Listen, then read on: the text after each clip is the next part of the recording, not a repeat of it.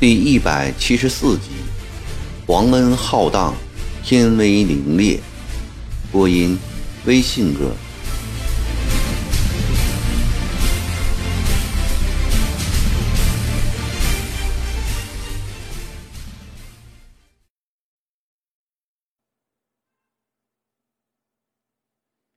不是因为李晨点的侍中，而是曾国荃。突然想起了圣旨已过了三天没有到。事实上，从六百里加紧红旗报捷折发出的那天起，上自曾国荃，下至普通兵勇，所有参与攻克金陵的人，无不在翘首盼望皇上的赏赐。大家都在计算上谕到达的日期。六月二十三日，拜发奏折。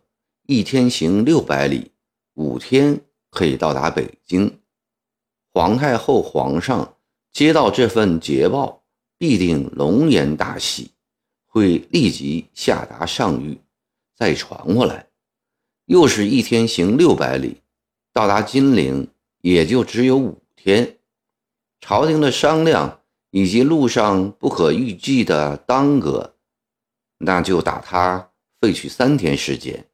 七月初六日也应该到了，今天已是初十了，上谕还没有来，什么原因呢？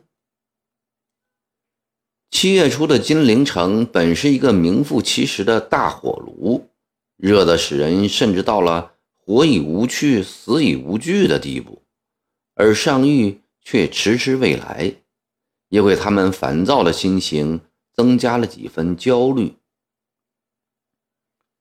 原世王府后花园有一大片竹林，枝叶婆娑，青翠欲滴。曾国藩很是喜欢。午后，他将竹凉床移至竹林里，旁边再放一个小茶几，他便在这里写字看书。累了就躺在竹床上列为休息。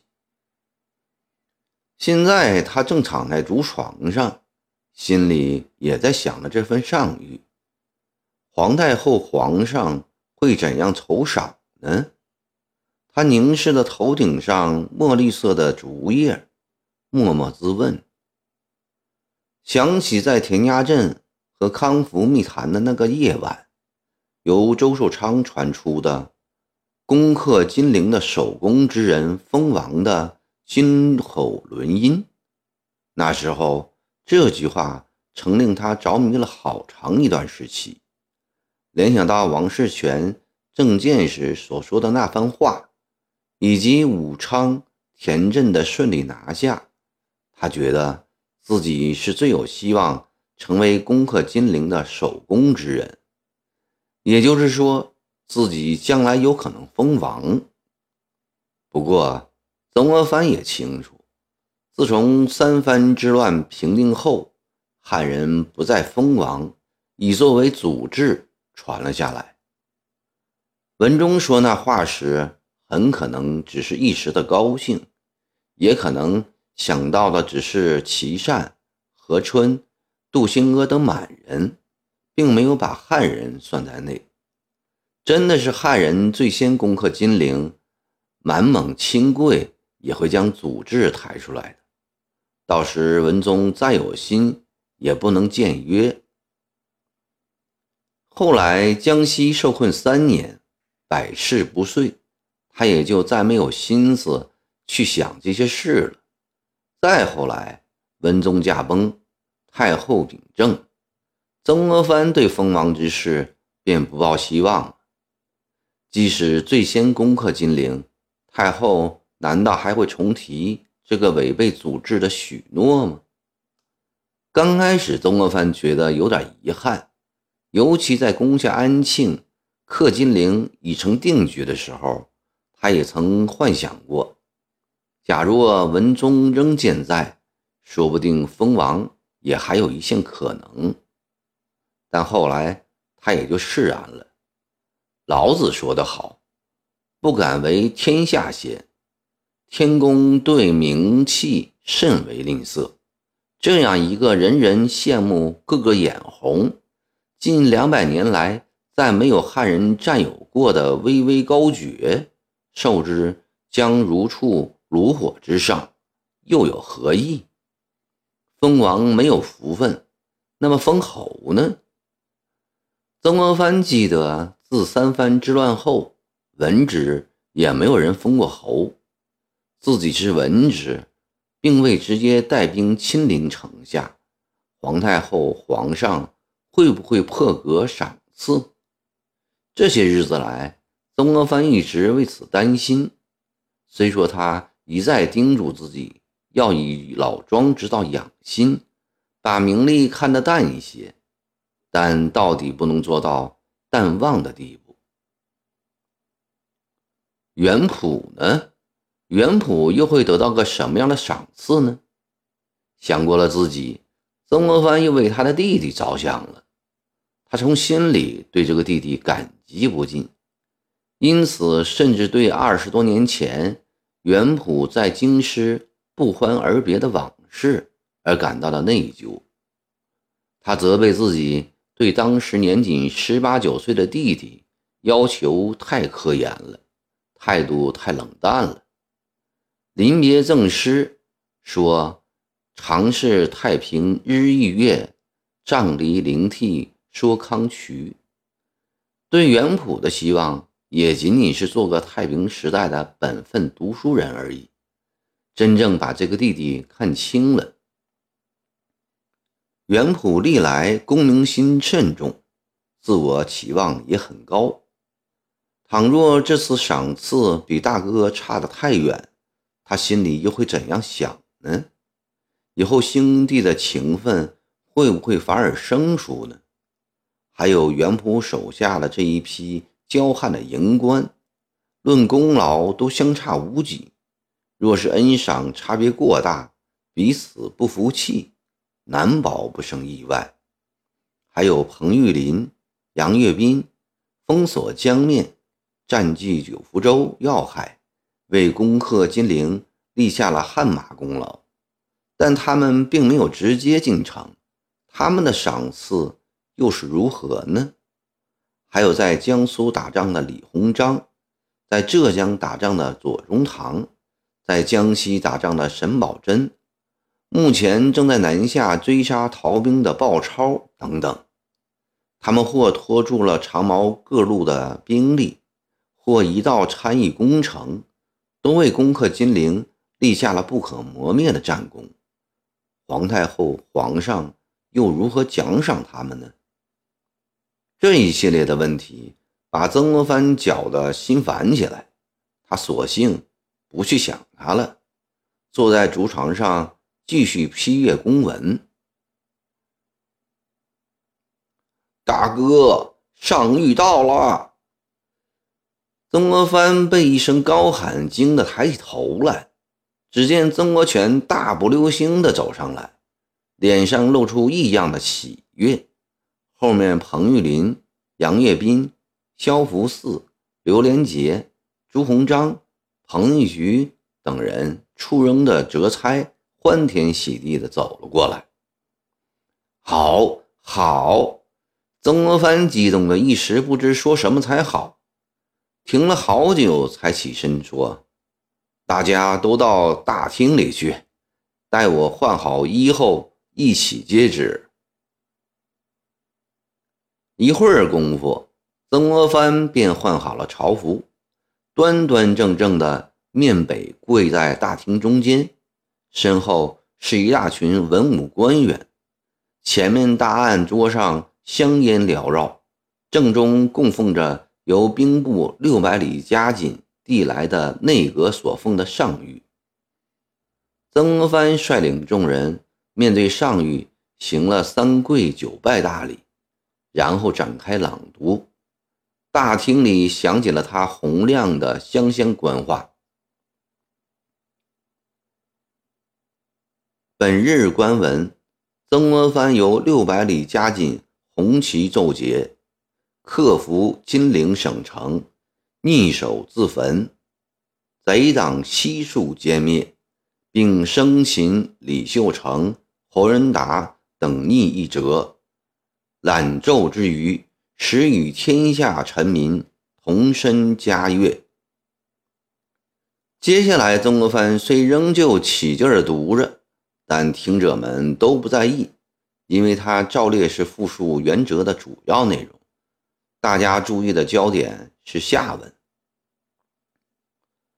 钦差大臣协办大学士、两江总督曾国藩。”这句话提起了众人的心，上谕的核心到了。自咸丰三年。在湖南首昌团练，创立州师，与塔奇布、罗泽南等屡建殊功，保全湖南郡县，克复武汉等城，肃清江西全境。东征以来，由肃松克潜山、太湖，进驻祁门，迭复徽州郡县，遂拔。安庆省城以为根本，分剿水陆将士，归附下游州郡，自幸大功告成。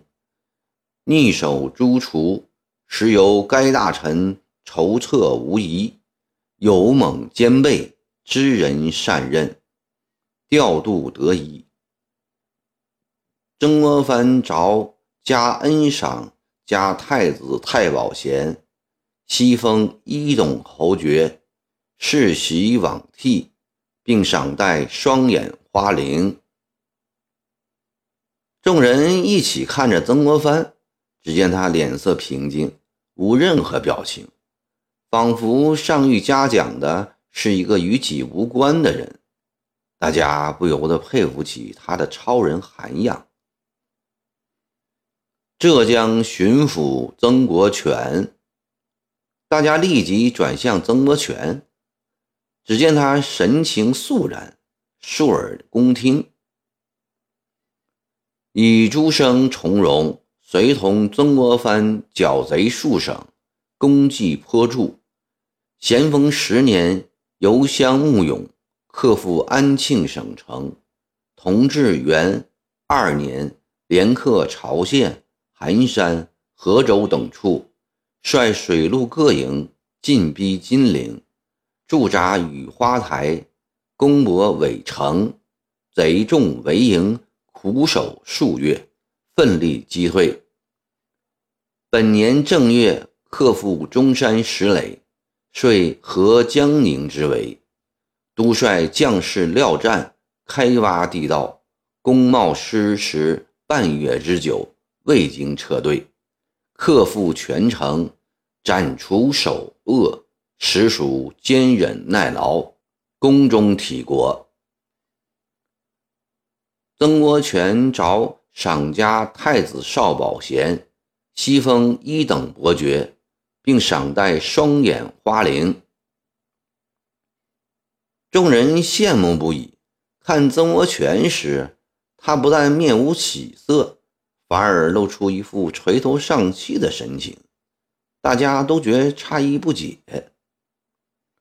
又接下去，曾国藩念道：“记名提督李晨典，着嘉恩西封一等子爵，并赏穿黄马褂，赏戴双眼花翎，名列五等爵位。”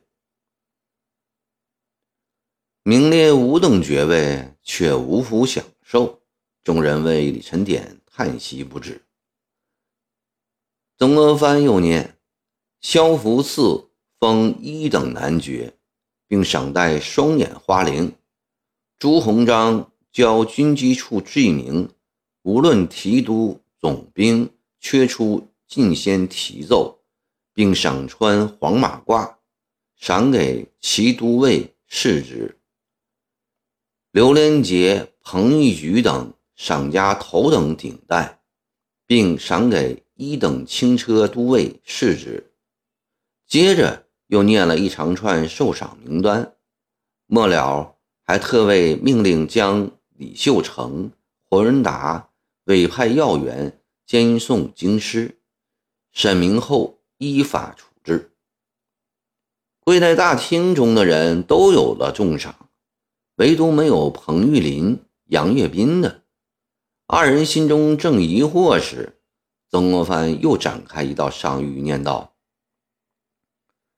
钦差大臣科尔沁伯勒格台亲王曾格林信以嫡嗣加恩晋封亲王，世袭罔替，并加赏一倍了，令其子不言那茂姑受封。”钦差大学士湖广总督官文加恩西封一等伯爵，世袭罔替，并加恩将其本之吴庸仍立内务府旗籍，着抬入正白旗满洲，赏戴双眼花翎。